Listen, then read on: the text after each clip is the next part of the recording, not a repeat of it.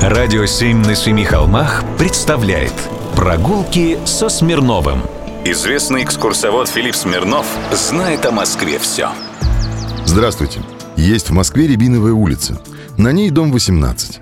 Это все, что дошло до нас от церкви Спаса на Сетуне – Село Спасское Манухино с 1673 года принадлежало Артамону Матвееву, знаменитому государственному деятелю, первому русскому рыцарю и воспитателю второй супруги царя Алексея Михайловича, Натальи Кирилловны Нарышкиной.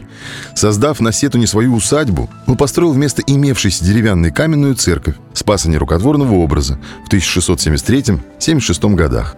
И вот четверик ее вместе с поздними трапезной и колокольней существуют и сегодня – Первоначально церковь соединяла скрытым переходом с домом Матвеева, который присутствовал на богослужениях в своей личной ложе, размещенной в западной стене четверика.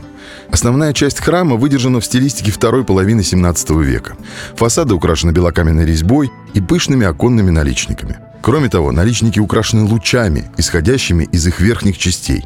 Этот прием, он характерен для ряда храмов 1680-х годов и знаменует собой переход к нарышкинскому барокко. Подобные наличники были сделаны на церкви Рождества Богородицы в Бутырской Слободе, на храме Троицы Живоначальной в Останкино, на церкви Святого Николая Чудотворца в Хамовниках, а также некоторых других. Впечатление еще больше усиливают полихромная раскраска деталей фасадов и глазурованные изразцы на барабанах глав.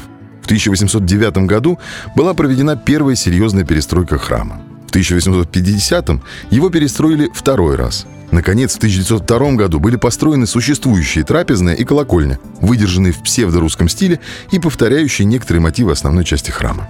Осенью 1941 года храм Спаса на Сету не закрыли. Тогда же были срублены главы.